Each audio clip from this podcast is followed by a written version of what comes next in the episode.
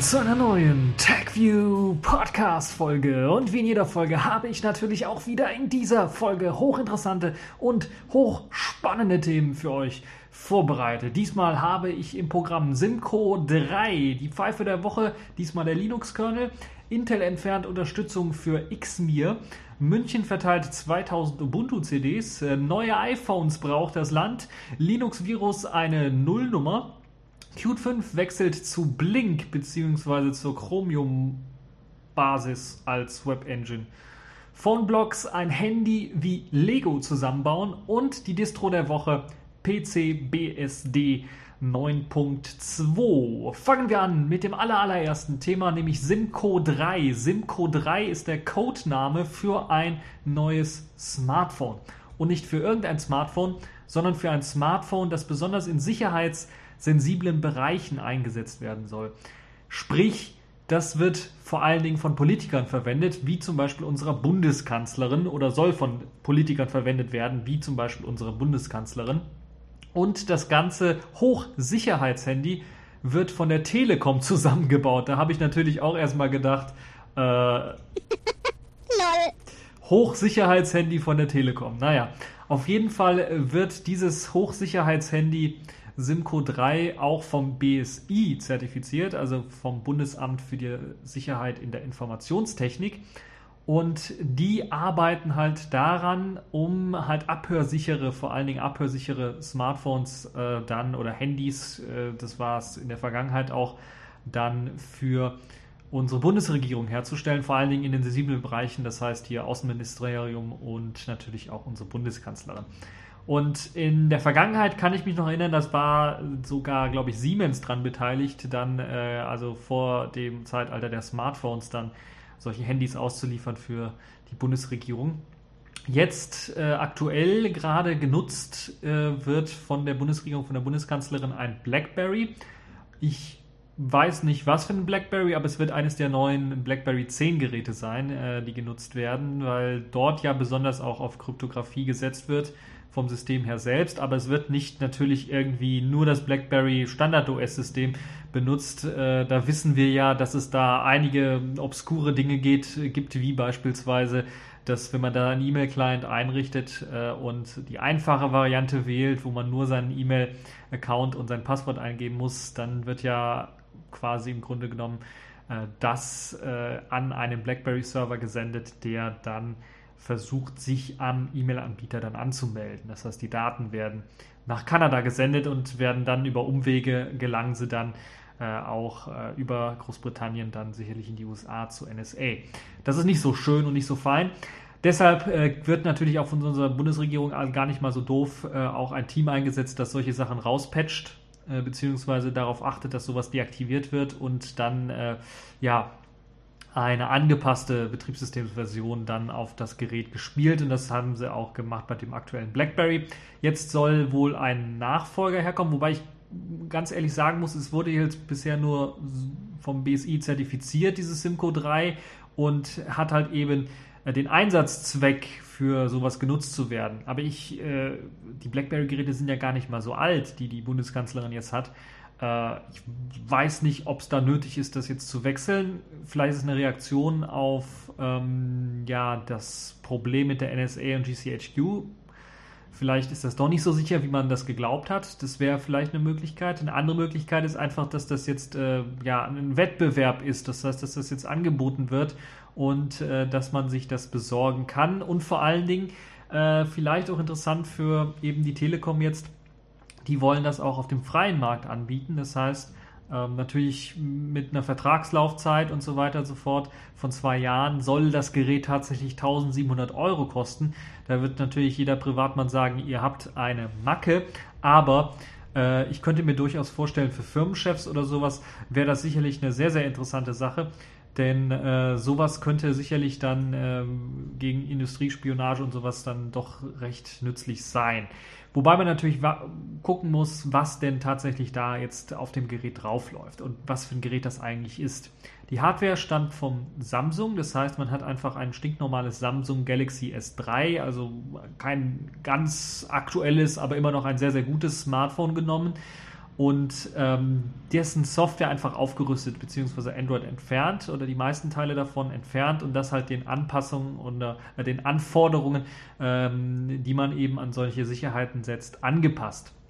Das fußt auf einem Sicherheitssystem, das sogar oder einem Betriebssystem, das sogar von der EU mitfinanziert wird zur Untersuchung, einem äh, Microkernel, der von oder der L4 Hochsicherheits-Microkernel, der da eingesetzt wird und äh, der zum Beispiel dann auch zusammen mit der Telekom äh, bei der TU Dresden entwickelt wird und äh, bei dem Startup ähm, von Trust to Core auch mitentwickelt wird.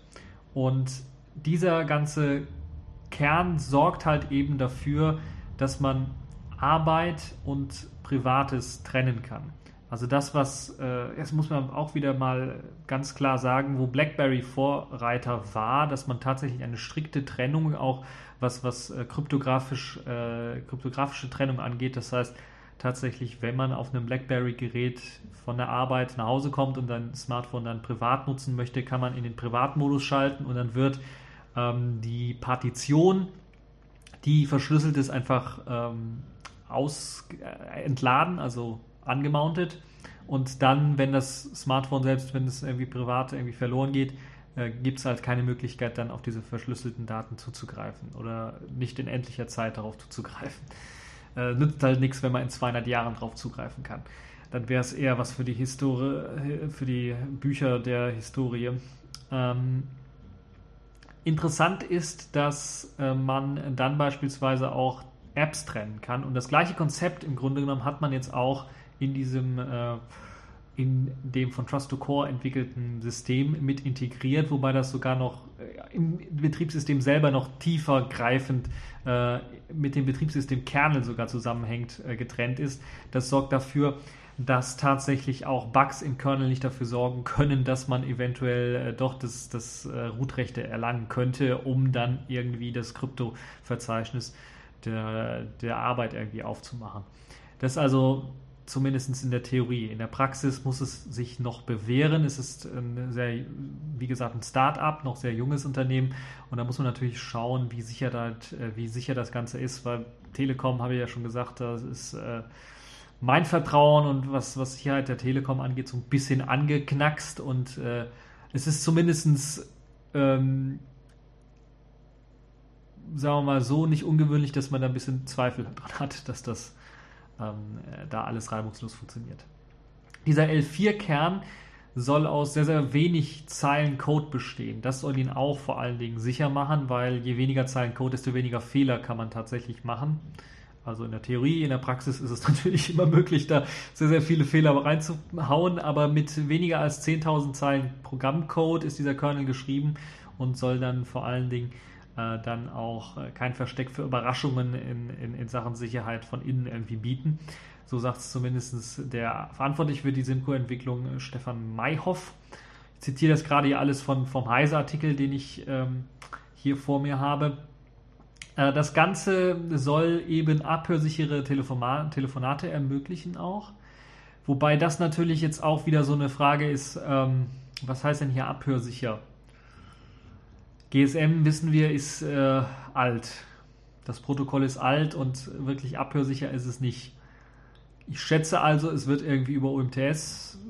Ich glaube nicht, dass da über LTE, ich weiß gar nicht, ist im Galaxy S3 ein LTE-Band drin? Wenn es drin ist, ich glaube nicht, dass über LTE dann telefoniert wird, sondern wenn dann über UMTS, also 3G. Netz, äh, wie sieht es da mit der Verschlüsselung aus? Gibt es da eine Möglichkeit zur Verschlüsselung? Gibt es eine End-zu-End-Verschlüsselung in der Kommunikation? Eine Alternative wäre natürlich Voice over IP und das ist halt eben abhörsichere Telefonate über Voice over IP zu führen. Das soll mit dem Gerät möglich sein. Dann ist natürlich eine End-to-End-Verschlüsselung ganz einfach möglich und äh, es soll auch eine dann äh, später netzübergreifende Verschlüsselungsmethode, äh, eine Behördenstandardmethode, das ist ja immer so beliebt hier in Deutschland, SNS, sichere netzübergreifende Sprachverschlüsselung eingesetzt werden, das auch vom BSI stammt. Und ähm, dann natürlich muss neben so einer Sprachübermittlung oder neben eben der abhörsicheren Telefonate muss natürlich auch gewährleistet sein, dass äh, E-Mails vertraulich sind, SMS äh, vertraulich sind, Kalender und Kontakte eventuell vertraulich sind, weil man möchte, glaube ich, nicht als Mitglied äh, des Bundestages irgendwie die, sein Smartphone verlieren und dann kommen irgendwie die Telefonnummern von, von Putin, äh, von Obama und äh, sonst wem noch irgendwie an die Leute. Das ist natürlich nicht sehr schön und deshalb macht es Sinn, dass das Ganze da auch getrennt ist. Ähm, um das noch eine Ecke sicherer zu machen, wird neben diesem Hochsicherheitsbetriebssystem auch noch Krypto-Hardware verwendet. Das hat ja immer so, ähm, zumindest bei mir immer meistens wirkt, aber es ist in der Praxis hat es sich auch bewährt, dass wenn man, sobald man Krypto-Hardware einsetzt, das System eine ganze Ecke sicherer ist, als wenn man nur kryptografische Software verwendet. Also da wird ein Kryptocontroller verwendet von CertGate in Form einer Speicherkarte, die unter anderem dafür sorgt, dass eben die Nutzerdaten auf dem Gerät verschlüsselt werden. Das heißt, neben einer Software-Encryption, die eingesetzt wird, wird auch noch ein Hardware-Encryption drauf, äh, gibt es noch eine Hardware-Encryption, die das Ganze dann nochmal verschlüsselt. Das heißt, im Verlustfall kann man tatsächlich damit rechnen, mit der doppelten äh, Verschlüsselung, dass da wohl nichts anbrennen wird. Ähm, ja, wie gesagt, das Simco Smartphone sehr interessant. Für, ich könnte mir auch vorstellen, dass man das eventuell dann auch, dass Telekom eventuell das auch die Technologie zumindest äh, dann weiterverkaufen wird an andere Staaten eventuell, die dann jetzt gerade auf der Suche sind nach so etwas. Ähm, äh, wie gesagt, Vertragslaufzeit von zwei Jahren und dann kostet es ab 1700 Euro, ab 1700 Euro. Also man kann damit rechnen, dass es vielleicht mehrere Modelle da gibt mit verschiedenen ähm, Softwareanforderungen eventuell auch ähm, dass, so wie ich es auch verstanden habe, funktioniert dieses L4 Hochsicherheits-Mikrokernel, das muss ich auch nochmal sagen, wenn man halt eben äh, im beruflichen Modus ist, kommt da ein eigenes Betriebssystem quasi zum Einsatz und wenn man im privaten Modus ist, hat man die Möglichkeit tatsächlich dann auch das Android-System, was normalerweise drauf ist, dann laufen zu lassen. Also das ist auch eine Möglichkeit, dieses L4 Hochsicherheits-Mikrokernel äh, oder diese Architektur, dass man tatsächlich zwei Betriebssysteme sehr stark voneinander trennen kann äh, indem man halt irgendwie beides parallel laufen lassen kann. Äh, wie das jetzt mit Akkulaufzeit angeht, ob wirklich alle beide parallel laufen, also kriege ich tatsächlich eine, wenn ich im Work-Modus bin, also im Arbeitsmodus bin, kriege ich tatsächlich dann äh, irgendwie eine Benachrichtigung, dass ich gerade in meinem äh, in meinem äh, Privatmodus dann irgendeine SMS oder eine E-Mail bekommen habe, geht das? Oder wenn ich erst in den Privatmodus wechsle, dann wird das System wieder hochgefahren und dann wird erstmal alles gecheckt. Das ist halt so eine Frage, die ich gerne beantwortet äh, hätte. Aber das könnte sehr interessant sein, nicht nur eben für Smartphones. Für Smartphones ist es sehr wichtig, aber ich bin mir relativ sicher, dass dieses ganze L4 Hochsicherheits-Mikrokernel-Architektur-Ding äh, sicherlich auch irgendwann mal woanders Anwendung finden könnte. Zum Beispiel auch in äh, Tablets oder Notebooks sogar. Da könnte das auch hochinteressant werden, wenn es eben darum geht, hochsensible Daten zu sichern. Und gerade in der aktuellen Zeit, wo wir wissen, äh, Prism, äh, GCHQ und, und Tempora und, und NSA und, und, und was es da alles gibt an Geheimdiensten die, und Nachrichtendiensten, die dann unsere ähm, E-Mails, unsere Kommunikation ähm, aushorchen wollen. Da macht sicherlich Sinn, dann solche Systeme auch zu entwickeln. Da müssen wir halt nur darauf achten und das ist wirklich äh, ein Novum diesmal. Die NSA entwickelt nicht an dem Code von L4 äh, mit. Das heißt, da können wir tatsächlich eventuell damit rechnen, dass es eventuell auch sicher wird, wenn nicht der BND sich einschaltet oder der Verfassungsschutz oder wer auch immer hier in Deutschland und dann da mitreden möchte. Ähm, ja, bin mal gespannt, wie sich das weiterentwickelt und äh, ob es tatsächlich Sinn macht. Und eine andere Frage, die mich da interessieren würde, Gäbe es denn tatsächlich Leute, weil ich kann mir vorstellen, dass viele Leute sagen, der Preis ist übertrieben, aber gäbe es tatsächlich Leute von euch, die das eventuell auch privat einsetzen würden? Also die sich sagen würden, meine ähm, Privatsphäre oder meine Geschäftsdaten wären mir so wichtig und ich möchte nicht abgehört werden, dass ich wirklich in der Lage wäre oder wirklich bereit wäre dazu, diese 1700 Euro zu bezahlen das ist natürlich ein, ein, starkes Stück und da müssen wir natürlich schauen, ob, äh, ob das tatsächlich vielleicht auch, auch, im Preis noch gesenkt werden kann für den Otto Normalverbraucher. Aber also mich würde tatsächlich interessieren, gibt es unter euch äh, Zuhörern tatsächlich Leute, die bereit wären, auch diese Summe zu bezahlen? Das ist also so mein, mein, meine kleine interessante Frage zu dem Ganzen. Äh, kommen wir jetzt zu einem ja, zu einer Pfeife der Woche und diesmal ähm, ist es der Linux-Kernel. Das muss man ganz ehrlich sagen, denn es gibt einige Probleme, was den Linux-Kernel angeht, wenn man den auf MIPS-Architekturen einsetzen möchte. MIPS fragen sich einige, was zum Geier ist das? Ich kenne ARM und x86, was soll das denn jetzt sein? MIPS, das ist eine Architektur, die ja ähnlich aufgebaut ist wie ARM. Äh, wird unter anderem von Richard Stallman eingesetzt, weil der hat so einen, ähm, na, wie heißt es? Ich habe es vergessen, wie es heißt. Der hat so auf jeden Fall so ein Netbook, das halt eben auf dieser MIPS-Architektur aufsetzt.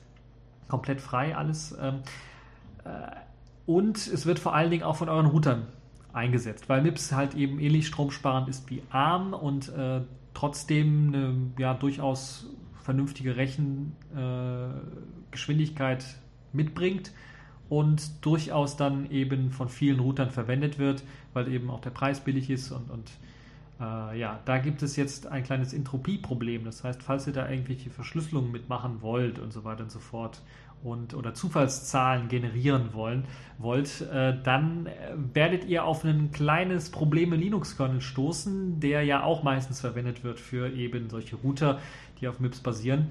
Dort gibt es nämlich die getCycles-Funktion des Linux-Kernels, die eigentlich auf ähm, ja, mithilfe der CPU dann Zufallszahlen generieren sollte oder zumindest für die Zufallszahlgenerierung mit einfließen sollte. Und bei, ja, bei der aktuellen verschiedenen verstrichenen CPU-Zeiten liefert es eigentlich immer den Wert 0 zurück. Also einen vorhersagbaren Wert. Und das ist natürlich ein ja, ein klitzekleines Problem für so Projekte wie OpenWrt oder DDWRT, wo unter anderem auch Tetsuo, der nicht nur Dateisystementwickler ist, sondern auch Entwickler des OpenWrt-Projektes, das eben gemerkt hat, dass da was schief läuft und darauf hingewiesen hat. Und ähm, gerade eben bei eben Zufallszahlgeneratoren, die eben GetCycles nutzen als Entropiequelle. Und das machen wahrscheinlich sehr, sehr viele äh, Router da kann es halt eben zu Problemen kommen, wenn es eben äh, darum geht, äh, WLAN-Access Points irgendwie abzusichern mit, mit Zufallszahl generierten äh, äh, Passwörtern und so weiter und so fort. Ähm, deshalb muss man darauf achten, dass man eben auf solchen Geräten eventuell äh, dann ja irgendwie anders Zufallszahlen generiert. Ähm, zumindest erstmal vorläufig. Ähm, der jetzt, man hat das natürlich weiter analysiert, gerade in, in, in Sachen der Prism und äh, Tempora und so weiter und so fort. Möchte man natürlich wissen, hat die NSA eventuell da ja das mit eingeschleust, diesen Code in den Linux-Kernel. Und der ursprüngliche Patch, also Get Cycles Patch, in dem halt immer null zurückgegeben wird, geht auf äh, einen MIPS Linux Chefentwickler zurück, Ralf Bechle, und stammt aus dem Jahre 2007. Ähm, der Grund, weshalb er das damals gemacht hat, und das hat er auch in einem Interview dann ähm, bekundet, war, dass es halt irgendwelche fehlerhafte Prozessorbefehle gab und Kompatibilitätsprobleme mit verschiedenen Chips und die wollte er irgendwie umgehen und dann hat er eben das so geändert. Ähm, fällt natürlich jetzt erst auf, aber es ist aufgefallen, trotzdem Fail oder Pfeife der Woche, in dem Fall der Linux-Kernel, weil das sollte man nicht machen. Eine hübsche Anekdote eventuell, ich glaube, es kommt nicht weiter als Thema vor, habe ich nicht, nee. Anekdote übrigens über äh, die kleine Diskussion, die oder den, den, den kleinen, ähm, falls ihr es nicht mitbekommen habt, äh, im Linux-Kernel soll oder gibt es eine, äh, auf jeden Fall eine Funktion, die für die Generierung der Zufallszahlen auf einen bestimmten Hardware-Chip zurückgreift. Ein in Intel, in den, ich glaube, ab Sandy Bridge mit eingebauten oder in Apassor eingebauten äh, Systemen soll tatsächlich ein kleiner Chip drin sein, der dann Zufallszahlen generieren soll. Und da gab es jetzt eine Petition, wenn man nicht weiß, was in diesem Hardware-Chip alles mit drin ist, weil Intel das nicht freigegeben hat äh, und man der NSA und Prism und Tempora nicht so ganz traut, hat man irgendwie gesagt, äh, lieber Linus Torvalds, entfern das doch bitte. Und Linus Torvalds, klug wie er nun mal ist und äh, äh, ja, gesprächsfreudig wie er nun mal ist, hat er im Grunde genommen äh, gesagt, dass äh, äh, die Leute halt eher nochmal schauen sollen, äh, nochmal ganz genau tief reinschauen sollen und einfach die Klappe halten sollen, weil sie keine Ahnung haben. Und äh, dann hat er tatsächlich nochmal aufgegriffen, selbst wenn äh, das von der NSA irgendwie kompromittiert wäre und nicht 100% immer zu, zufällige Zahlen liefern würde, dann äh, gäbe es ja noch das Software-System. Also es wird ja immer noch in der Software den Zufallszahlengenerator auch genutzt. Und wenn man beide miteinander kombiniert, sei das immer noch sicherer, als wenn man nur das Softwarezahlenkonstrukt verwendet. Und natürlich hat er technisch gesehen vollkommen recht. Äh, und äh, deshalb äh, lohnt es sich nicht darüber zu, weiter zu diskutieren. Aber es ist schon eine nette Sache, da wie Linus Torvalds wieder drauf reagiert hat. Und da kann man einfach nur sagen, Respekt, das immer so humorvoll zu nehmen. was er denn immer an Ankreidungen und so weiter auch immer bekommt. So, äh, kommen wir zum nächsten Thema, weil das wollen wir so ein bisschen wieder mal äh, weglassen, weil das ist, äh, da kommen wir vielleicht nachher nochmal, irgendwann mal doch nochmals drauf zurück. Kommen wir zum nächsten Thema, nämlich Intel entfernt die Treiberunterstützung für Ubuntu's Xmir. Das ist recht überraschend gekommen, denn eigentlich gab es ja von Canonicals äh, Mir-Server und der Xmir-Variante, also der, dem Layer, der im Grunde genommen vermittelt zwischen X-Programmen und Mir, die, äh, der Layer, der ermöglicht, X-Programme auf Mir laufen zu lassen. Da gab es eigentlich einen kleinen Patch für den Intel-Treiber, der halt eben die Unterstützung für Xmir bieten sollte. Das ist, macht natürlich besonders viel Sinn, weil im Oktober, also Ubuntu 13.010, soll eben Xmir verwenden oder standardmäßig Mir verwenden und dann Xmir, um Unity und verschiedene andere äh, Programme dann darauf äh, basierend dann laufen zu lassen. Und äh, der Patch wurde zunächst einmal angenommen vom Intel-Team und in den Entwicklerzweig integriert. Und aber spätere, also etwas später, nur einen, einen Tag später oder quasi am selben Tag fast schon, wurde eben äh, dann äh, der neue Treiber released. Also die Vorabversion vom Xorg Intel Treiber 3.0 wurde äh, released und drei Tage später hat eben ein Intel-Entwickler die Änderung wieder rausgeworfen. Also ähm, einfach wieder entfernt, diese Änderung, die die Unterstützung für Xmir äh, bereitstellt. Interessant ist, dass der Entwickler selber dann auch gesagt hat, in seinem Commit-Log im Grunde genommen, äh, ordered by the management. Das heißt, das Management bei Intel hat ihm befohlen quasi oder ihm einfach gesagt, hier, Freundchen, wir haben gesehen, Canonical hat da irgendwie Xmir-Code reingesteuert, das wollen wir nicht haben, weg damit, wir unterstützen nur Wayland. Und das ist schon ein sehr, sehr starkes Stück, das muss man ganz ehrlich sagen, weil das natürlich jetzt ähm, auch nochmal aufzeigt, dass Intel Ubuntu nicht mehr unterstützt. Zumindest in der Zukunft nicht mehr unterstützen wird. Aktuell wird es noch unterstützt und natürlich auch die Xorg-Sachen werden natürlich noch unterstützt, aber in Zukunft will Intel mit Ubuntu in Sachen Xmir oder in Sachen Mir nicht zusammenarbeiten. Das ist zumindest das klare Symbol, das jetzt hier ausgeht von, von, von dieser Handlung, weil das ist schon, schon ein starkes Stück, dass man es einfach erstmal akzeptiert, diesen ganzen Patch, dann mit reinlädt und dann kommt vom Management die Anweisung, nee, den Patch wollen wir nicht haben, raus damit. Wir wollen nichts damit zu tun haben, im Grunde genommen. Das hat jetzt natürlich andere Konsequenzen. Konsequenzen für Canonical. Zum einen müssen wir natürlich sagen, okay, hm, kacke, Intel ist halt wohl doch nicht so kooperativ, wie wir das gehofft haben. Zum anderen natürlich muss jetzt, wenn Intel-Treiber weiter genutzt werden sollen und mit XP vernünftig laufen sollen, Canonical selber diese Patches mit einpflegen. Das ist nichts Ungewöhnliches in der Open Source Welt. Da gibt es ja auch einige andere Projekte, die in ihren Paketmanagern einfach Patches mit einbauen, die halt eben ihr, äh, ihre Distribution benötigt. Beispielsweise macht Debian das für Config-Dateien, dass die immer an dem gleichen Ort landen oder äh, Patches fürs Bauen tatsächlich auch äh, manchmal von Paketen, damit halt eben Abhängigkeiten besser gefunden werden, weil sie nicht da sind, wo eben das, äh, ob das, das Upstream-Quellpaket äh, dann meint äh, oder vermutet, dass eben die Abhängigkeiten liegen. Solche Sachen äh, werden also standardmäßig von Linux-Distributionen gemacht und in dem Fall muss jetzt Canonical tatsächlich auch die Xmir-Patches manuell dann einpflegen. Das heißt, in der Maintainer für eben den Intel-Treiber muss eben diese Xmir-Patches bei, äh, bei Canonical selber mit einpflegen. Das hat natürlich auch ein bisschen was Aufwand. Momentan ist es sehr einfach, weil Soweit hat sich dieser Intel-Treiber nicht entwickelt, dass man jetzt äh, den Patch anpassen müsste. Aber für, für die Zukunft kann es natürlich auch so sein, dass halt eben die, oder wird es auf jeden Fall so sein, dass die Entwickler nicht, nicht darauf Rücksicht nehmen, dass da ein Xmir-Patch irgendwo bei Canonical rumschwirrt, um äh, dann halt eben den kompatibel zu halten, sondern sie werden tatsächlich einfach weiterentwickeln, werden auch für Wayland weiterentwickeln. Und was Canonical dann machen muss, ist tatsächlich bei jeder neuen Intel-Version dann äh, schauen, funktioniert unser alter Patch noch? Und äh, wenn er nicht funktioniert, müssen wir ihn anpassen. Im Idealfall sind dann einfach nur noch ein paar Zeilen verrutscht, dann kann man es ganz einfach anpassen. Im äh, schlimmsten Fall existiert die Datei, die man damit gepatcht hat, nicht mehr oder wurde aufgeteilt in mehrere Dateien. Da muss man halt ein bisschen was rumtricksen, damit das Ganze funktioniert und selber Hand anlegen. Also Canonical muss in Zukunft eben die Patches selber pflegen. Das heißt, mit Intel-Treibern wird es bei Canonical und Xmir eventuell zu Problemen kommen. Müssen wir schauen, wie die Codequalität des Patches sein wird. Wenn jetzt Intel-Entwickler selber nicht an dem Patch äh, mitentwickeln wollen, was sie natürlich noch nicht bekundet haben, kann natürlich sein, dass einige einzelne Intel-Entwickler dann doch sagen, okay, in meiner Freizeit mache ich das.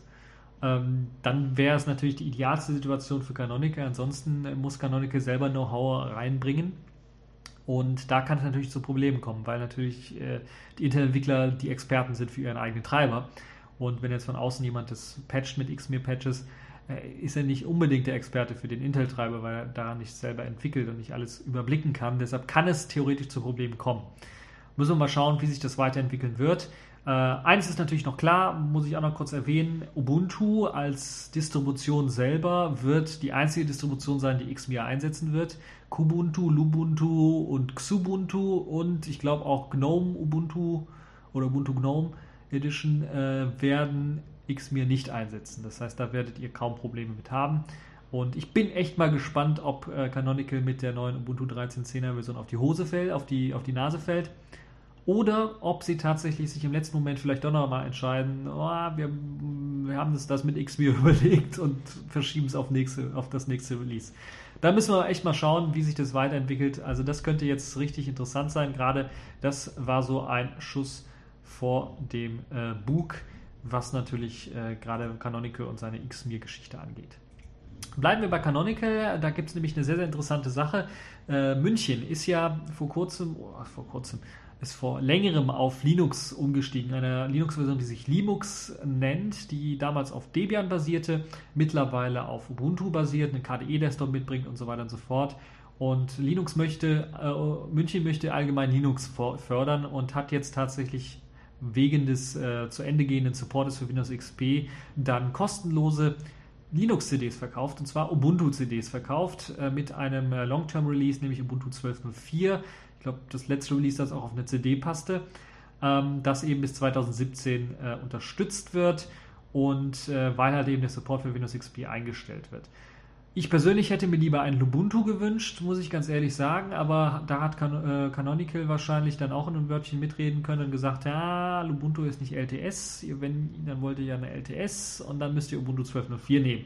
Hat den klitzekleinen Nachteil, dass äh, die Hardware, die Windows XP unterstützte, nicht 100% unterstützt wird von Ubuntu 12.04. Das heißt, gerade die Low-End-Geräte und so weiter und so fort, also die Geräte, die etwas schwächer sind, werden von Ubuntu 12.04 nicht gut unterstützt. Da wäre Lubuntu besser gewesen, weil das unterstützt sogar ein bisschen was, glaube ich, mehr an Hardware als Windows XP. Was jetzt äh, die Sachen nach unten angeht, also die Ressourcennutzung nach unten angeht. Deshalb wäre es vielleicht doch ein bisschen besser gewesen, aber ist klar, Ubuntu hat keine LTS, deshalb äh, hat man da Ubuntu ausgeliefert. Sind auch nur zwei CDs, äh, 2000 CDs, aber das ist auch, äh, glaube ich, doch mal ein klares Zeichen, dass man sich hier von Microsoft abwenden möchte und dass München auch als Stadt dann sagt, äh, es macht mehr Sinn, äh, mal offene Systeme einzusetzen. Das ist also eine schöne Sache. 2000 CDs äh, in München tatsächlich verteilt worden von Ubuntu. Accepted. Connecting. Complete. System activated. All systems operational.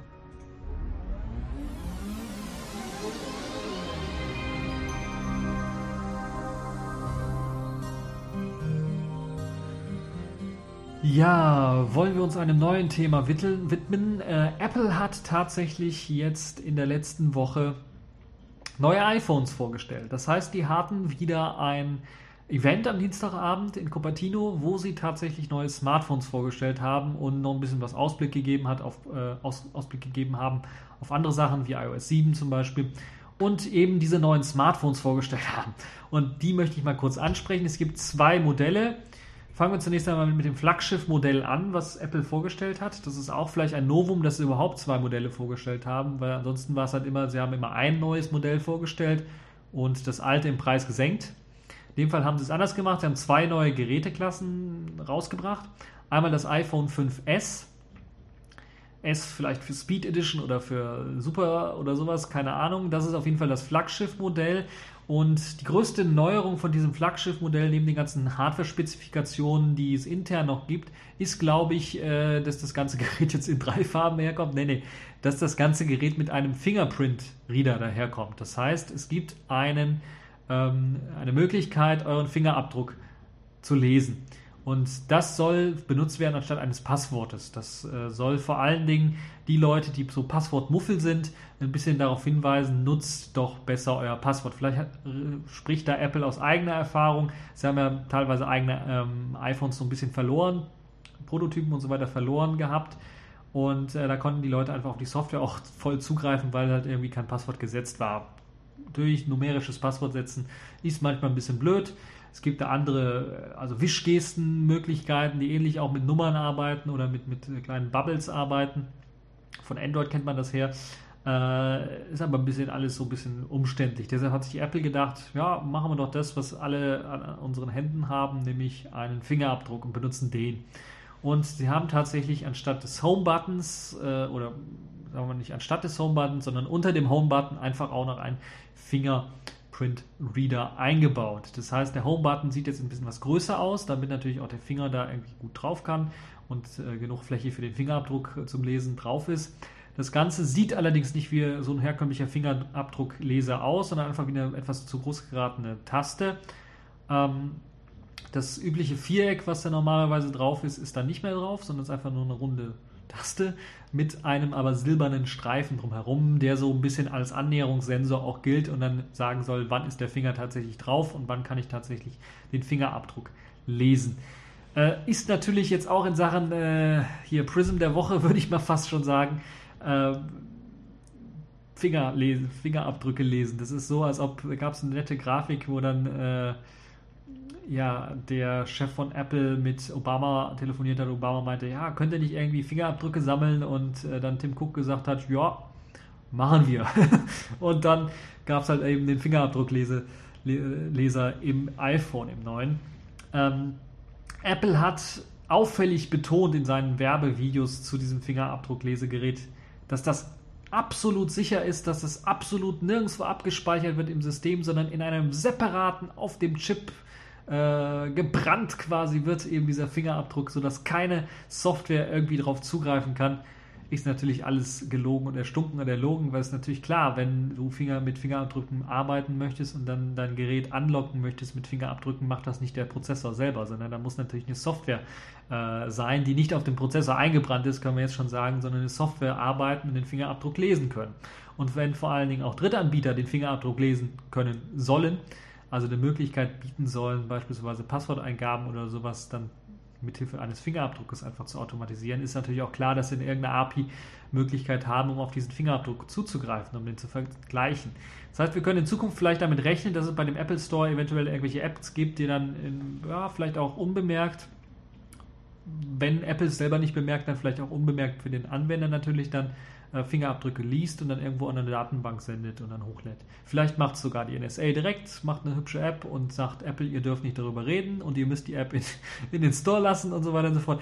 Alles möglich. Also das ist äh, das Horrorszenario. Aber zurück zum Hauptthema. Das iPhone 5S selber, kommen wir mal zu den ähm, äh, zu den Neuerungen so ein bisschen. Also Farben habe ich ja schon gesagt, es gibt ein sogenanntes Space Grau, das heißt, man hat sich so ein bisschen von dem Schwarz verabschiedet, aber das ähnelt zu dem Schwarz. Es gibt natürlich noch das Weiße und es gibt ein Goldenes. Also wenn ihr tatsächlich äh, richtig angeben wollt, äh, dann könnt ihr jetzt auch ein etwas goldfarbiges äh, iPhone euch holen.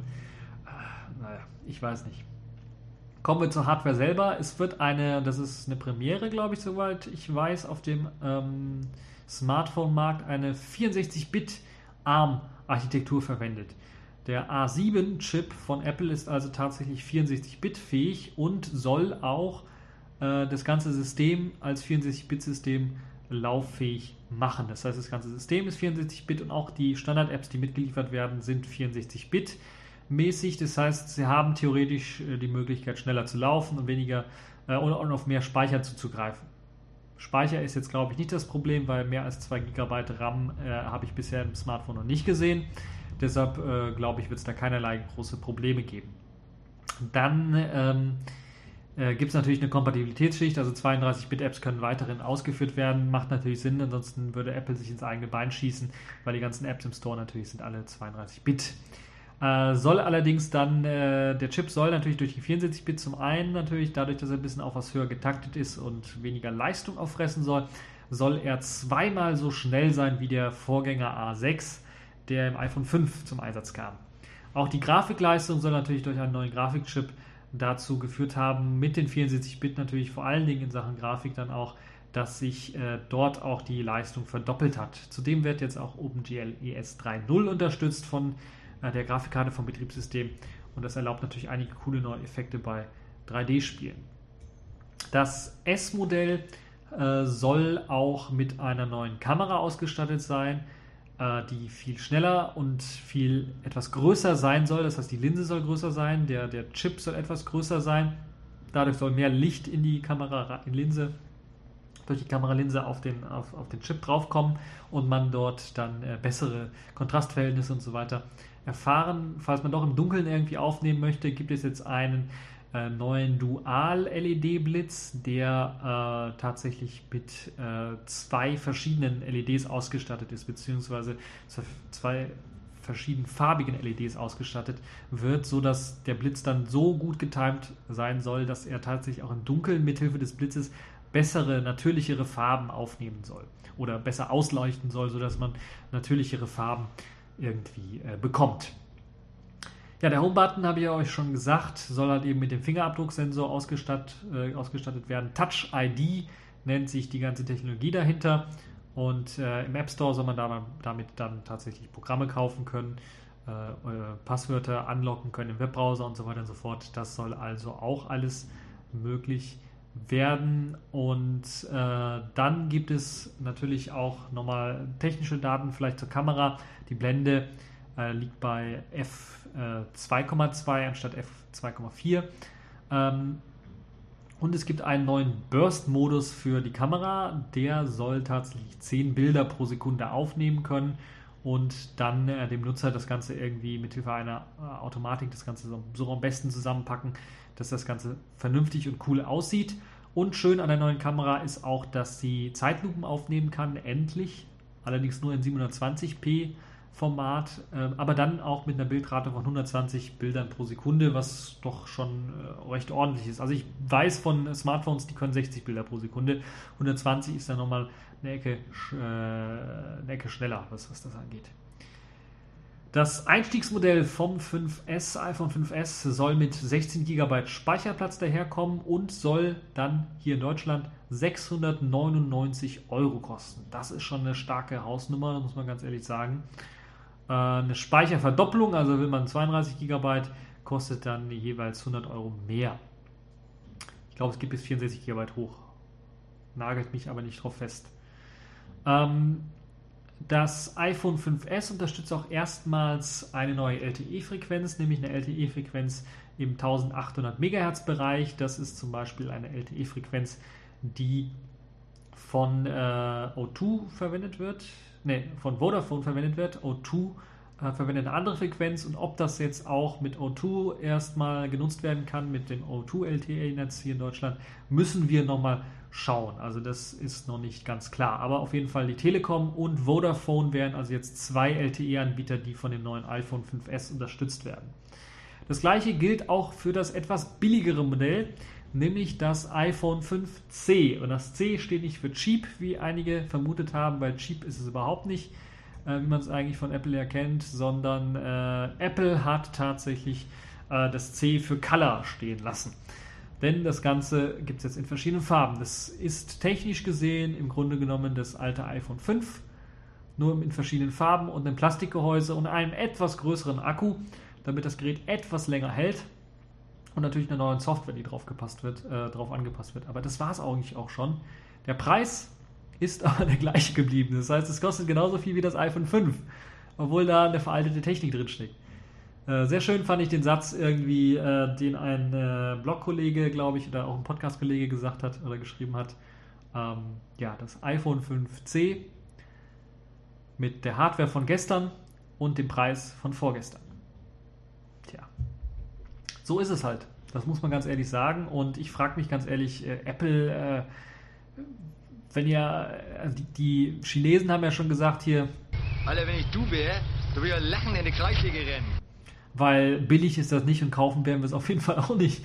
Weil es ist natürlich äh, klar, dass Apple, so also wurde immer gerüchtet oder wurde vor allen Dingen, haben die Gerüchte verlautbaren lassen, dass irgendwie Apple versucht auch auf dem asiatischen Markt, gerade in China, dann doch irgendwie Fuß zu fassen, weil da sind sie relativ unbekannt oder was heißt unbekannt, relativ wenig genutzt. Da gibt es halt eher Leute, die dann äh, die ja, Nachahmergeräte benutzen, falls sie die Geräte irgendwie mögen äh, vom Aussehen her und dann mit Android irgendwie ausgestattet herkommen, kosten dann nur 180 Euro oder sowas. Und äh, also umgerechnet, und das ist natürlich äh, im Gegensatz zu den 600, was wollen sie hier haben? Lasst mich mal nicht lügen. 600 Euro, glaube ich, wollen sie haben. Ja, 600 Euro für das billigste, für die billigste Variante. Mit 60 GB wollen sie tatsächlich 600 Euro haben und 100 Euro mehr für die 32 GB Variante. Äh, und das ist wirklich ein sehr, sehr starkes Stück, muss man ganz ehrlich sagen. Und äh, ja, das will sich keiner antun. Äh, und äh, ist klar, in den USA ist es natürlich etwas billiger, da kostet das Gerät 99 Euro und 199 Euro, äh, 199, nee, 99 Dollar und 199 Dollar. Das liegt allerdings daran, weil das Gerät dann natürlich mit einem Zweijahresvertrag verkauft wird. Weil in den USA gibt es ja wenig Geräte, die ohne Vertrag verkauft werden. Da hat aber Apple, äh, glaube ich, den Weltmarkt nicht so ganz gesehen, weil äh, am Weltmarkt sieht es halt so aus, dass tatsächlich Leute eher Geräte ohne Vertrag kaufen und nicht immer mit Vertrag wie es in den USA nur fast ausschließlich nur mit Vertrag äh, irgendwelche Geräte gibt. Und das ist so das Problem. Deshalb sieht das erst einmal für die US-Amerikaner erstmal gut aus. Ja, 99 US-Dollar, oh, zwei Jahresvertrag, geil. Hole ich mir. Aber hier für den Rest der Welt, was soll denn das? Viel zu teuer. Und die Leute, die ein bisschen was bewandert sind in den USA, sagen auch, ihr spinnt. Und da kann man eigentlich auch nicht mehr viel zu sagen, weil äh, es ist eigentlich nur ein Plastikgehäuse. Es sieht zwar hübsch aus, es gibt in verschiedenen Farben, also grün, blau, gelb, äh, pink und weiß als Plastikhintergrund. Es gibt auch äh, schöne, hübsche äh, hier Gummidinger, die man da auch in verschiedenen Farben, auch in andersfarbig äh, dann äh, zum, als Kontrastverhältnis dann nochmal hinten dran packen kann, um irgendwie das Plastik zu schonen. Hat natürlich den Vorteil, dass Plastik, dass äh, der Empfang wahrscheinlich besser sein wird als beim 5 beim 5er iPhone, weil halt eben wenig Metall da irgendwie stören könnte. Das Plastik ist verstärkt äh, durch einen inneren Metallrahmen, sodass das Ganze, äh, der innere Metallrahmen ist, sind quasi Antennen zum Großteil. Äh, und hat halt eben die Möglichkeit, dass da äh, das Ganze ein bisschen was verstärkt ist, sodass es nicht allzu schnell kaputt geht. Aber man muss ganz ehrlich sagen, ähm, äh, das ist gar nicht mal so schlecht. Also Plastik habe ich nichts dagegen, eine Plastikhülle zu haben, wenn es nicht billig wirkt. Und das wirkt jetzt nicht billig, aber ich muss ganz ehrlich sagen, ich hatte auch noch kein Smartphone, wo es richtig billig gewirkt hat, äh, was, was, was das angeht. Und äh, deshalb muss ich ganz ehrlich sagen, das reicht vollkommen aus. Ähm, das Gorilla-Glas vorne drauf ist natürlich auch wieder fast unzerstörbar, sagen die Hersteller. Ist natürlich klar, dass es auch kaputt gehen kann und dass die Reparaturshops dann auch ihre Freude haben, solche iPhones dann zu reparieren. Äh, was jetzt äh, das Gerät selber angeht, steckt wieder ein A6-Prozessor drin, ein 4 Zoll Retina-Display, 8 Megapixel Auflösung Kamera mit Full HD äh, und Anti-Wackel-Technologie für, für Aufnahmen, äh, Video und, und ich glaube auch sogar Bilder. Bluetooth 4.0 und äh, das allerneueste ist, glaube ich, diese LTE-Übertragungsgedönse, also die LTE-Antenne. Da gibt es jetzt auch die Möglichkeit, äh, mit Vodafone halt eben äh, LTE dann zu nutzen. Also das gleiche wie beim iPhone 5S. Das sind so die großen, gro größeren Neuerungen. Ansonsten ist es einfach ein iPhone 5. Ne? Also, ja. iPhone 5 mit Farben und anstatt äh, irgendwie Metallgehäuse halt Plastik. Das ist Mehr kann man dazu nicht sagen. Es gibt einen etwas größeren Akku. Ich habe allerdings noch keine Daten dazu gefunden, was für ein Akku jetzt, also wie viel Milliampere-Stunden Akku jetzt da eingebaut sein soll. Ist natürlich klar, ihr könnt da nichts austauschen oder sowas akkumäßig. Da hat sich natürlich nichts geändert. Ist Apple, äh, da kann man auch nicht viel erwarten. Also ich weiß nur, dass es ein größerer Akku sein soll, damit irgendwie die Akkulaufzeit etwas länger sein soll als beim 5er, weil die war da irgendwie unterirdisch schlecht mittlerweile im Vergleich zu anderen Geräten. Und ja, wir müssen natürlich jetzt warten, bis das Gerät rauskommt. Es soll ab 13. September verkauft werden. Lass mich nicht lügen. Äh, der 13. September war am Freitag, das heißt, da wird es schon verkauft. Ähm, das Gerät hat keinen Dual-Blitz, also keinen Dual-Doppel-LED-Blitz wie das 5S, sondern nur einen einfachen Blitz. Das heißt, diese verbesserten Farbwerte bei Fotos werdet ihr nicht haben. Ähm, ihr werdet auch nicht die neue Motion CPU nutzen können, die im A7-Prozessor mit eingebaut ist, die äh, dafür sorgen soll, dass man schnellere Bilder pro Sekunde aufnehmen kann. Ähm, ihr werdet auch, äh, ja, ihr werdet auch nicht viel Unterschied bemerken, wenn ihr ein iPhone 5 habt. Das heißt, wenn ihr ein iPhone 5 habt, also selbst wenn ihr ein 4S habt, äh, braucht ihr, wenn ihr Apple-Fanboy seid, nicht unbedingt abzudaten. Das ist also kein Update dieses iPhone 5C, sondern es ist einfach nur eine Fortsetzung des iPhone 5 in verschiedenen Farben, um dann so ein bisschen auch das iOS 7, glaube ich, so ein bisschen anzupreisen. Das iOS 7 soll auch jetzt äh, rauskommen diese Woche, wenn nicht jetzt sogar auch am Wochenende schon. Äh, soll es rauskommen. Das heißt dann auch für Geräte ab iPhone 4S aufwärts und ab dem allerneuesten iPod Touch äh, fünfte Generation ist es, glaube ich, und dem iPad 3 oder das neue iPad, glaube ich. Ab da wird es dann unterstützt. Das iOS 7, das natürlich dann auch mit, den, äh, mit der neuen Flat UI, so kann man es ja sagen, dann ausgestattet herkommt. Und diese Flat UI äh, hat halt eben auch diese Farbfunktion und setzt halt eben dann doch stark darauf, dass beispielsweise die Geräte, die jetzt so ein iPhone 5C ähm, äh, beinhaltet, also mit Plastikoberschale grün beispielsweise, dann wird auch das OS, der Hintergrund des OS ist grün sein. Das ist also so eine Anpassung, äh, die vielleicht ein nettes Gimmick ist, aber ansonsten ist das äh, im Grunde genommen, äh, tja, Abzockerei. Mehr kann ich dazu nicht sagen. Das Vorjahresgerät nochmal in einer Plastikhülle mit verschiedenen Farben anzubieten für den gleichen Preis ist eine Abzockerei, muss man ganz ehrlich sagen. Also das dazu, der Aktienkurs hat sich dementsprechend auch verhalten, ist runtergegangen, weil man hat von Apple irgendwie mehr gewahrt, erwartet. Naja, gehen wir zum äh, nächsten Thema über. Das ist auch wieder so ein Thema, wo ich sagen würde, wieder eine Luftnummer, wieder eine Nullnummer. Hands oder Hand of Thief, das war ja der allererste Linux-Trojaner, der für Aufmerksamkeit irgendwie gesorgt hat. Ich habe ja schon damals, als ich darüber berichtet habe, glaube ich, gesagt, ich bin recht skeptisch, was das angeht, weil man muss äh, recht hohen Aufwand betreiben, um das Ganze zu installieren. Das ist halt eben das Hauptproblem, weshalb dieser Trojaner so ausgefeilt, wie er sein könnte, ähm, nicht sich irgendwie durchsetzen kann, weil wenn es so kompliziert zu installieren ist, dann äh, ist es unwahrscheinlich, dass es bei einem irgendwie ungewollt drauf landet. Ähm, deshalb nochmal jetzt hier eine kurze Analyse, die es auch gab äh, von diesem Hand of Thief Trojaner und er erweist sich wieder mal als Nullnummer. Das heißt, wieder ein Trojaner, der wirklich kein wirklicher Trojaner ist. Denn man hat diesen Hand of Theme, kurz HOT genannt, auseinandergenommen und tatsächlich mal analysiert in einem äh, Blogpost hat das, äh, das äh, der Senior Execute Researcher beim Fraud Research Lab der RSA gemacht und den ganzen, äh, die ganze Malware mal auseinandergenommen. Und ähm, man spricht eigentlich immer nur von unfertiger Software. Das heißt, es ist ein Alpha-Stadium oder sowas, äh, wenn es um Hot geht. Und Hot bringt zwar einige Schuss, Schutzmechanismen mit, die zum Beispiel dafür sorgen, dass beim Start einer virtuellen Maschine äh, oder wenn Wireshark gestartet wird, dass er keine Daten sendet oder sich unsichtbar macht, im Grunde genommen, sodass diese äh, Analyse-Tools ihn nicht sehen können, aber das irgendwie, so wie es auch die Entwickler das ist wahrscheinlich gewollt haben, dass man äh, das auf fast allen Linux-Distributionen irgendwie ausführen kann. Das ist keins da, also fast keinem System der, der Fall gewesen.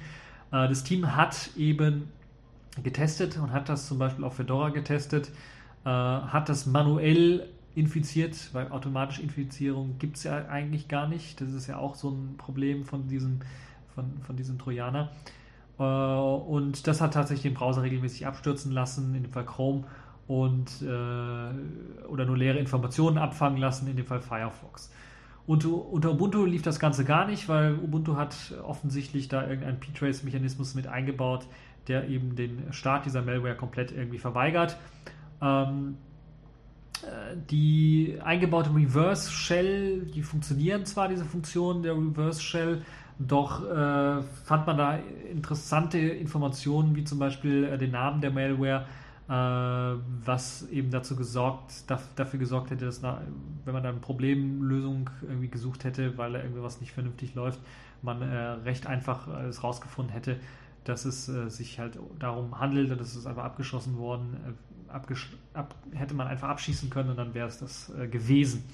Das insgesamt sind sie dann zu dem Fazit gekommen, also das Fazit dieser RSA-Hacker, die das Ganze analysiert haben, den Hand of Thief, ist, dass äh, das erstmal keine Gefahr darstellt für Linux-Entwickler oder für Linux-Nutzer allgemein, sondern eher eine Art Proof of Concept ist, was theoretisch möglich äh, wird. Aber das Hauptproblem, wie man diesen Virus da oder den Trojaner zum Laufen kriegt oder wie man den installiert bekommt, ist halt eben nicht gelöst. Und das ist halt das, also man kann so schön, wie ich auch gesagt habe, programmieren und es soll sich dann verstecken, wenn das und das gestartet wird.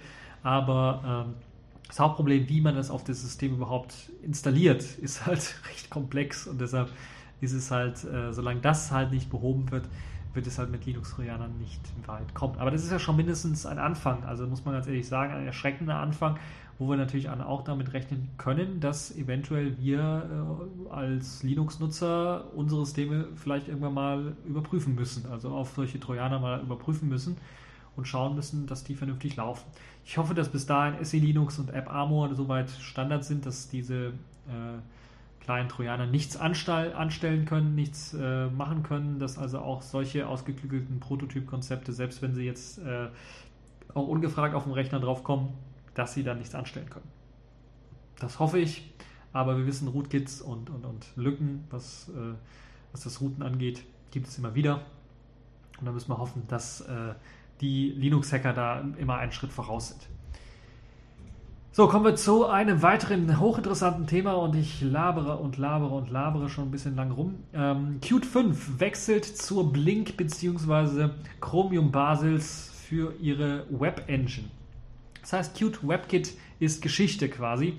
Es wird nicht mehr weiterentwickelt, es gibt nur noch Bugfixes und so weiter und so fort, aber auch eine Unterstützung immer noch von Digia, also den äh, Leuten oder der Firma hinter Qt, aber es wird keine neue Version mehr geben, keine neuen Features mit eingebaut werden. Man möchte sich komplett auf äh, die Chromium Blink Engine stürzen, die so ein bisschen etwas näher dran ist an dem ursprünglichen WebKit-Gedanken. Deshalb ist wahrscheinlich, und das äh, muss man einfach lesen, den Artikel von Lars Knoll, für die Leute, denen er nicht bekannt ist, er ist äh, maßgeblich daran beteiligt oder war maßgeblich daran beteiligt, KHTML zu entwickeln. Aus KHTML kam ja dann auch oder entwickelte sich WebKit und jetzt aus WebKit natürlich dann auch äh, Blink und Deshalb äh, ist das, glaube ich, schon, wenn er schreibt, dass da die Entwicklung bei Qt Web oder bei WebKit momentan in eine falsche Richtung geht, in eine Richtung, die zu Apple-lastig ist, die Probleme bereitet für das Qt-Team, die mm, ja zu viele Probleme bereitet, macht es durchaus Sinn, dann mal als äh, Alternative dann vielleicht auf Chromium zu setzen oder auf der Blink-Engine zu setzen, die diese Probleme alle nicht haben soll. So soll zum Beispiel dieser Cross-Plattform-Gedanke und dieser starke Fokus von Chromium eben dafür sorgen, dass es weniger Probleme gibt ähm, gerade eben, weil es auf allen größeren Desktop-Systemen dann lauffähig ist und auch auf der Plattform wie Android zum Beispiel lauffähig wäre. Und das ist bei dem echten WebKit nicht mehr der Fall, weil da gibt es halt Einschränkungen, die Apple vor allen Dingen hervorgerufen hat, was eben die äh, unterstützenden Betriebssysteme angeht. Ähm, dann gibt es natürlich auch äh, Sachen, die out of the box bei Chromiums Blink Engine mit eingebaut sind, die keine zusätzlichen Arbeiten bedeuten, wie es bei WebKit momentan der Fall ist. So zum Beispiel eben die Unterstützung von WebRTC, äh, WebRTC oder HTML-Features. Die werden halt von Chromium direkt unterstützt. Da muss man nicht irgendwie was eigenes implementieren. Ich erinnere mich, Recon benutze ich ja immer gerne als äh, Webbrowser, um mal zu testen und Bugs zu reporten auch. Aber ich muss ganz ehrlich sagen, ich habe den auch standardmäßig äh, zwei, drei Monate lang als, als Webbrowser genutzt, bis er mir auf den Sack gegangen ist, muss ich ganz ehrlich sagen, weil irgendwie dann, äh, wenn man vier oder fünf Tabs offen hat und äh, man eine Google Plus oder eine Diaspora-Page offen hat, die ein bisschen nach unten hin offen ist, leckt das Ganze beim Scrollen unheimlich und auch äh, Flash-Sachen, wenn die geladen werden, leckt das unheimlich und HTML5 ähm, hatte Probleme, beispielsweise HTML5-Player in Vollbild zu schalten, dann hat das Video gestockt, der Ton lief weiter, Video nicht und so weiter. Solche kleinen Problemchen und, und Sachen äh, haben sich auch mit der neuesten Qt WebKit-Version nicht irgendwie beheben lassen. Äh, und man hat auch gemerkt, dass die Implementierung des äh, HTML5 Videocodex-Gedönse dann natürlich im System oder im Recon selber gemacht worden ist, oder in Qt WebKit selber gemacht worden ist und halt nicht so gut ist wie bei Chromium, wo das direkt funktioniert hat. Deshalb begrüße ich das fast schon, dass halt solche Sachen mit eingeführt werden, wenn halt eben im Chromium das sehr gut weiter oder die Technologie eigentlich schon da ist und das gut entwickelt wird und auch weiterentwickelt wird, was HTML5-Features angeht. Äh, und man vor allen Dingen dann natürlich dann auch nicht diesen Flickenteppich hat von mehreren WebKit-Implementierungen für HTML5, äh, macht es durchaus Sinn, dass das dann äh, genutzt wird. Dann gibt es natürlich auch die OS-Integration, die ein bisschen was vereinfacht wird, dadurch, dass halt eben äh, Chromium recht plattformunabhängig funktioniert und eine API anbietet, die halt irgendwie nicht an eine äh, an ein Toolkit gebunden ist, sagen wir mal so. Und das ermöglicht es halt ganz einfach dann ein Toolkit zu benutzen, um halt eine grafische Oberfläche auf Basis eben des äh, Browser-Codes von Chromium dann aufzubauen. Deshalb aus diesem Grund will halt tatsächlich äh, das Qt-Projekt auf eben Chromium wechseln und sie wollen dann eine neue Klasse einführen. Also Qt WebKit wird quasi äh, im langen Zeitraum dann eingestellt. Es wird immer noch unterstützt, wie gesagt, von DJI auch noch unterstützt, aber äh, soll dann natürlich auf lange, hin, äh, lange Sicht hin dann eingestellt werden und durch die Qt Web Engine ersetzt werden. Die soll bereits in der 5.2er Version von Qt dann als erste Testversion mit enthalten sein und dann spätestens mit 5.3 oder 5.4 soll es dann standardmäßig eingesetzt werden und die 5.2er Version, die können wir noch im Herbst erwarten. Das heißt, da können wir schon mal ein bisschen was rumtesten und eventuell auch schon erste Programmchen schreiben, die auf äh, der Chromium Engine basieren. Also würde ich mich richtig darauf freuen, äh, wenn ich meinen ersten Webbrowser dann mal äh, mit Chromium-Basis schreiben könnte. Und dann im Frühjahr nächsten Jahres Qt 5.3 soll dann komplett Qt Web Engine mit integrieren. Man will auch darauf achten, dass der Wechsel von Qt WebKit auf Qt Web Engine möglichst reibungslos funktioniert, sodass Programmierer da nicht allzu viel umschreiben müssen. Das heißt, das, die API kann natürlich nicht immer 100%, man kann sich nicht 100% garantieren, aber man kann es zumindest versuchen, die API so, möglich, so weit wie möglich dann äh, kompatibel zu halten. Ich glaube, gerade bei QML ist es extrem einfach, die API kompatibel zu halten. Und äh, wenn die Features halt, äh, die Qt WebKit geboten hat und die in QML umgesetzt worden sind, dann auch in der Qt Web Engine mit angeboten werden, äh, ist es, sollte es gar keinerlei Probleme äh, bestehen. Da muss man im Grunde einfach nur das Qt WebKit durch Qt äh, Web Engine ersetzen und schon hat man eben eine neue Web Engine. Äh, abschließend dazu möchte ich noch sagen, ich hoffe, äh, wenn es auch in Zukunft vielleicht dazu kommt, dass man eine Rendering Engine mal ersetzen möchte, dass man die Qt Web Engine vielleicht so baut, dass man ganz einfach dann auch in Zukunft vielleicht sogar eine andere Rendering-Backend dann benutzen kann. Gecko beispielsweise dann einfach mal benutzen kann, dass man es austauschen kann, dass es austauschbar wird. Ich hoffe, dass die Qt-Entwickler vielleicht auch darauf achten. KDE hat da sehr viel darauf geachtet, Qt auch mit, mit Phonon jetzt, was ja auch dann integriert worden ist in, in Qt. Glaube ich doch, oder? Wurde integriert in Qt ähm, also so eine, Abs eine, Abstraktion zu schaffen, was eben den Vorteil hätte, dass man den gleichen Code äh, nicht umschreiben müsste. Also dass man den gleichen Code beibehalten kann und dass er im Hintergrund einfach eine andere Engine benutzt für eben das Rendern von Webpages und so weiter und so fort. Das ist immer eine tolle Sache für Programmierer, die müssen nämlich nichts machen. Hat natürlich dann ein bisschen was mehr Aufwand für die Qt-Entwickler, weil die müssen halt eben so eine Abstraktionsschicht, erst eine Abstraktionslayer erstmal schreiben. Hat auch mehr Wartungsaufwand, wenn Bugs hinzukommen und so weiter und so fort. Äh, aber jetzt dadurch, dass natürlich, so wie ich es verstanden habe, mehr ähm, ja, äh, mehr Kapazitäten frei werden, was die Entwicklung angeht, wenn man Qt Web Engine benutzt, weil nicht mehr so viel entwickelt werden muss wie bei Qt WebKit, wäre das, glaube ich, eine äh, Sache, worüber man nachdenken müsste, zumindest beim Qt-Team. So, zum nächsten Thema. Schnell, weil wir sind, glaube ich, schon ein bisschen was über die Zeit. Foamblocks, ein Handy wie Lego zusammenbauen. Ja, ihr hört, es hat jetzt einer mal einen Vorschlag äh, gemacht. Ich glaube, das ist auch wieder so eine Kickstarter- oder Indiegogo-Kampagne, wo man tatsächlich ein Handy wie ein Lego äh, Baukastensystem eher zusammenbauen soll. Das heißt, man hat im Grunde genommen eine Platine mit verschiedenen, äh, nicht mit verschiedenen, sondern mit äh, eine, eine Platine mit, mit Steckmuster, wo man dann verschiedene Blöcke draufstecken kann. In den Blöcken können dann beispielsweise ein Akku drin stecken, ein neuer Prozessor, eine neue Kamera, ein neuer WLAN-Chip, ein neuer NFC-Chip, eine neue LTE-Antenne äh, und so weiter und so fort. Äh, das soll alles ermöglicht werden und diese Platine soll halt eben nicht nur die hinteren Bauteile eines Smartphones austauschen können, sondern auch das Display vorne soll ausgetauscht werden können. Die Idee dahinter ist, dass unsere Smartphones heutzutage, wenn da irgendwas kaputt geht, beispielsweise der WLAN-Chip, dann kann man das Smartphone wegwerfen, wenn man WLAN weiter nutzen möchte. Oder schlimmer, GSM-Chip geht kaputt oder sowas.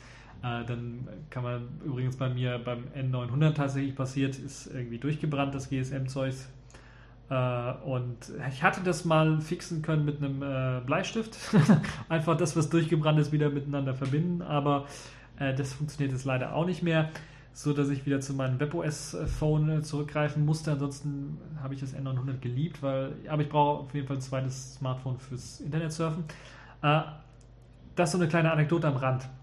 Auf jeden Fall das so die Grundidee, wenn so ein kleiner Chip kaputt geht, kann man den einfach austauschen, damit man nicht das ganze Phone wegwerfen muss. Das ist eine sehr, sehr gute Idee, wie ich finde. Und vor allen Dingen auch die Upgradebarkeit von solchen Smartphones wird natürlich dadurch gegeben. Und das Konzept ist erstmal großartig. Selbst wenn jetzt mal so ein Gerät hinfällt und das Display zerbricht oder kaputt geht, kann man einfach sagen, okay, ich habe ja diese Ansteckplatine, das Display steckt auch auf dieser Ansteckplatine, mach einfach das Display weg, kauf ein neues Display, steck das wieder rein, Problem gelöst.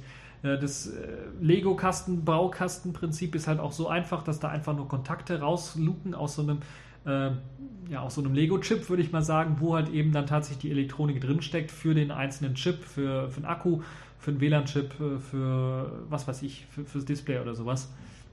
Und dass dieser Steckkasten selber dann eben äh, alles miteinander verbindet. Da ist natürlich die Frage, wie könnte das technisch funktionieren? Ist das technisch eine Möglichkeit, dass es funktioniert? Ja, es ist technisch möglich. Das ist gar keinerlei Probleme. Aber softwaretechnisch habe ich da so meine Bedenken, weil die ganzen Smartphones, die jetzt rauskommen, eher auf ARM-Technologie basieren. Und Linus Torvalds hat das, glaube ich, sehr, sehr gut drastisch wieder ausgedrückt. Er hofft, dass alle armen äh, sich dass sie bei irgendeinem Unfall dann äh, sterben werden. Weil, äh, er hat das gesagt, weil halt eben, ähm, äh, warte, ihr müsst das erstmal verarbeiten, oder? Lol.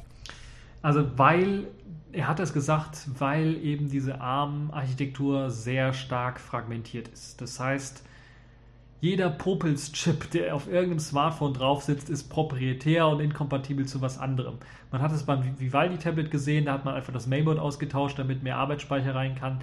Äh, und schon äh, gab es das Vivaldi-Tablet nicht mehr, musste eingestellt werden, weil die äh, betreffende Firma, die das hergestellt hat, das ZSync C71, ich habe hier so eins hier liegen, äh, einfach gesagt hat, nö, wir veröffentlichen den, äh, den äh, Linux-Kernel erstmal gar nicht. Das heißt, man muss den Kernel selber kompilieren, aber dann äh, hat die, die Platine halt inkompatiblen, keinen kein kompatiblen Treiber mehr gehabt und es gab keinen Open-Source-Treiber dafür, sondern einen proprietären Treiber.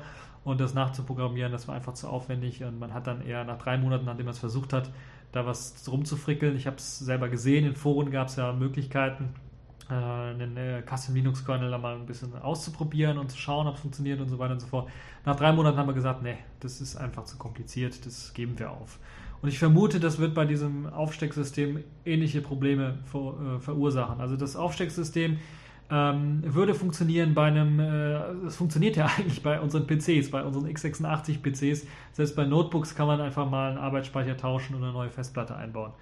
Das ist nicht der Fall bei Smartphones, bei ARM-Architekturen ist es einfach nicht möglich.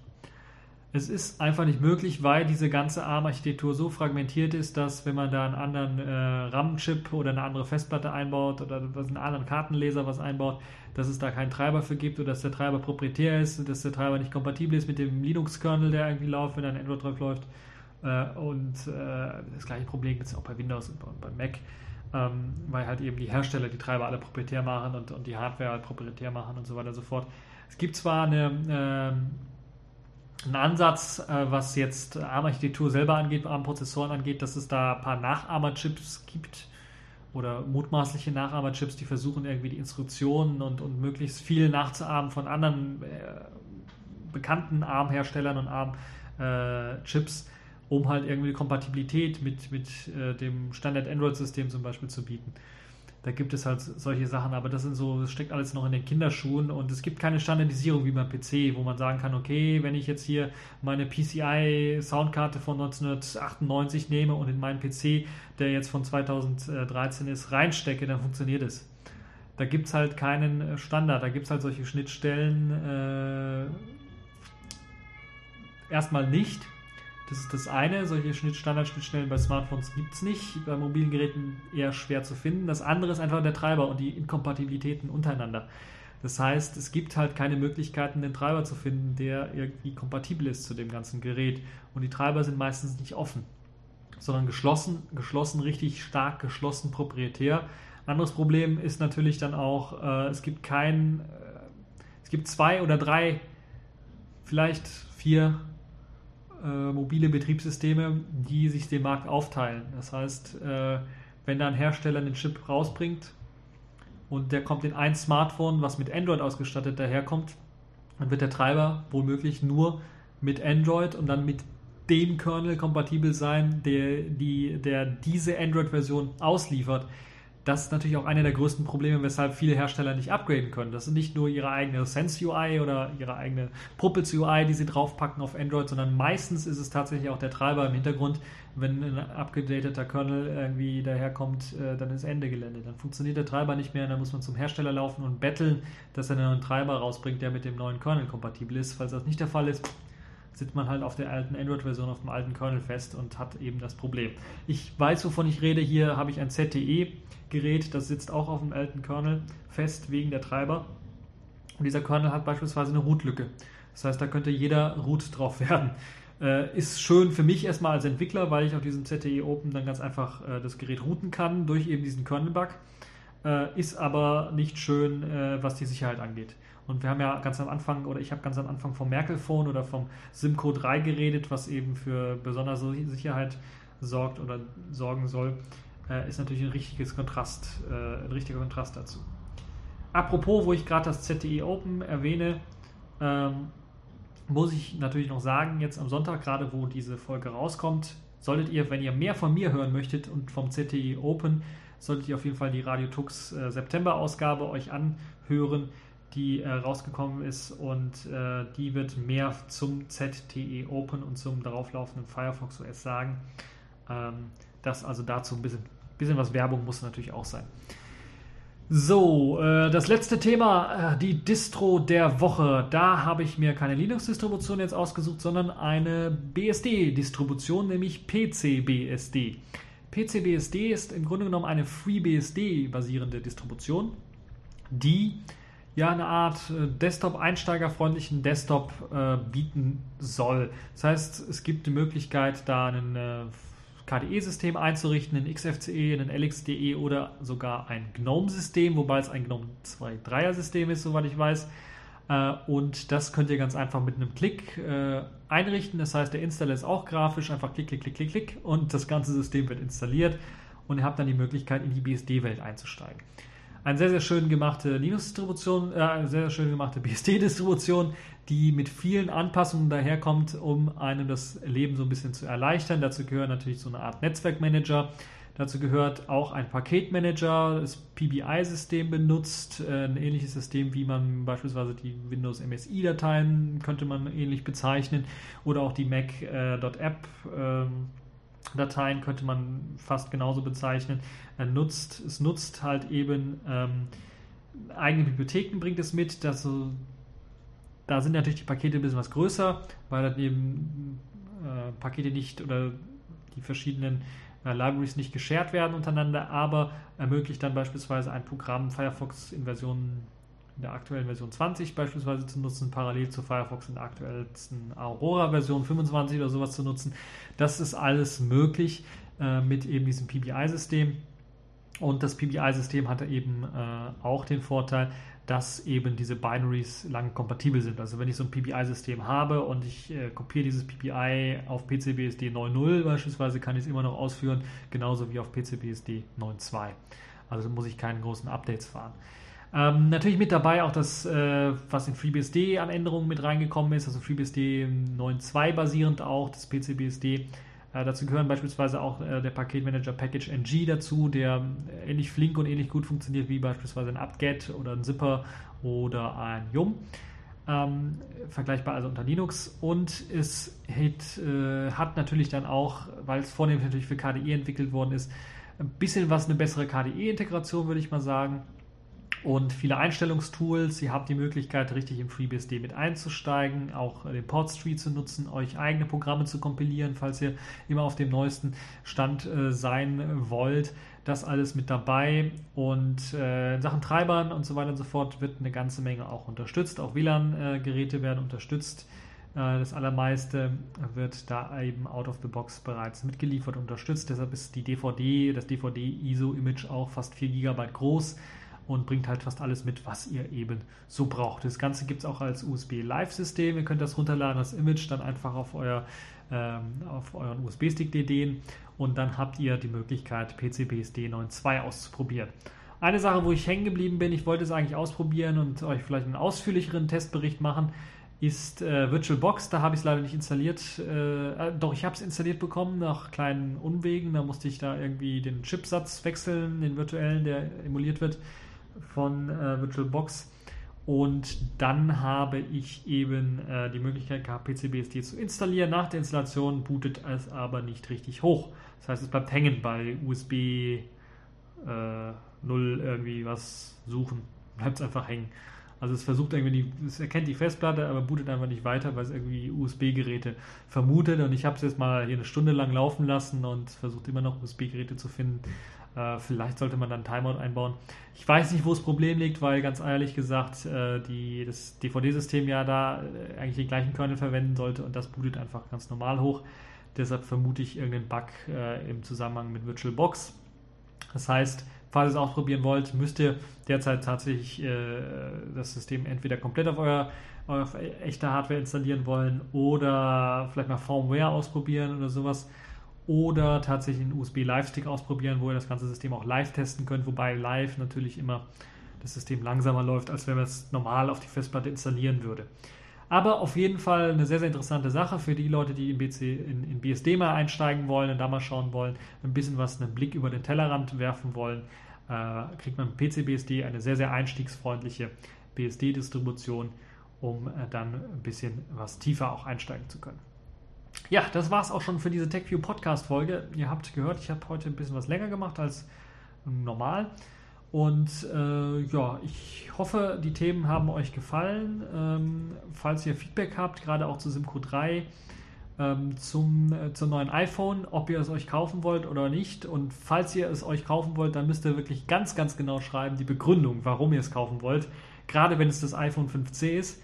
Äh, eine Begründung kann beispielsweise sein, ja, ich habe hier noch ein altes Nokia 3310 oder sowas und will das ersetzen durch ein Smartphone. Dann würde ich sagen, ja, okay, aber dann würde ich auch fragen gleichzeitig, warum denn nicht ein Smartphone, was äh, eine bessere Spezifikation hat, aber 300 Euro billiger ist. Also das, äh, die Fragen müsst ihr euch dann gefallen lassen. So, das war's zu dieser TechView Podcast Folge und bis zur nächsten Folge.